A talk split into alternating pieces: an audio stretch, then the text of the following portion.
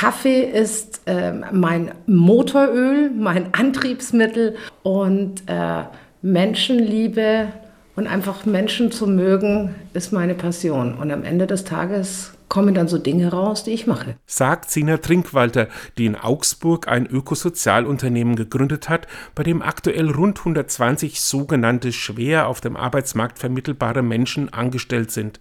Um ihre Firma Mano Mama zu gründen, ist sie aus der Geschäftsführung eines gut gehenden Werbeunternehmens ausgestiegen. Jetzt produziert sie Textilien, die nicht nur fair, sondern auch ökologisch hergestellt werden. Sie wollte etwas machen, das Sinn macht, so erzählt sie, und war am Anfang vielleicht auch etwas naiv. Was ich beispielsweise überhaupt nicht wusste, ich dachte, okay, ich mache jetzt eine Näherei auf. Warum Näherei? Weil wenn wir was produzieren, dann ist es egal, wie groß oder klein so ein Talent ist. Jeder hat die Möglichkeit, sich einzubringen, ja. Aber es hat mir keiner am Anfang gesagt, dass ich allein für eine Jeans zu produzieren 28 verschiedene Nähmaschinen brauche. Und dann konnte ich relativ schnell hochkalkulieren. Ach du Heiliger, äh, da reichen mir 20.000, 30.000 Euro nicht aus, die ich irgendwie so als Grundkapital habe. Und trotzdem hat sie es geschafft. Die Firma läuft inzwischen und schreibt die schwarze Null.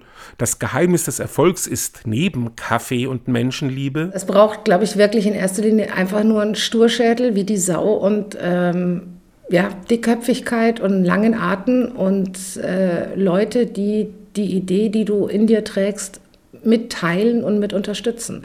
Und es braucht jemand wie Trinkwalter, die sagt, statt zu jammern, will sie lieber die Ärmel hochkrempeln und anpacken.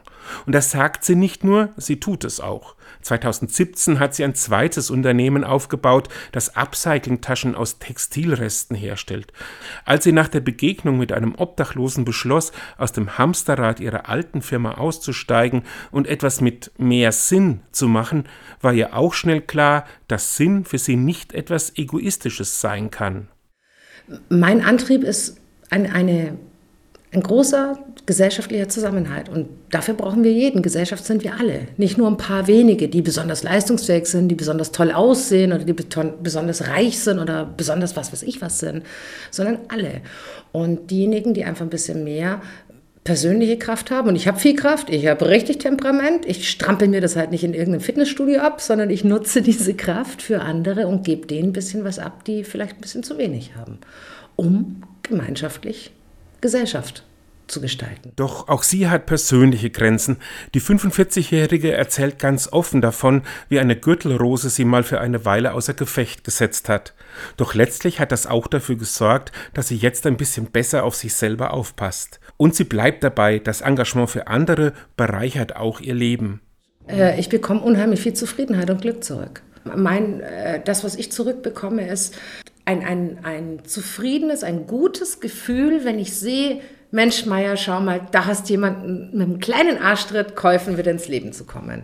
Ja, oder manchmal reicht eine Umarmung, manchmal reicht ein gutes Wort. Aber es braucht auch durchaus öfters mal einen kleinen Arschtritt. Auch wenn sie mal streng sein muss zu ihren Leuten, tut sie das letztlich aus Nächstenliebe.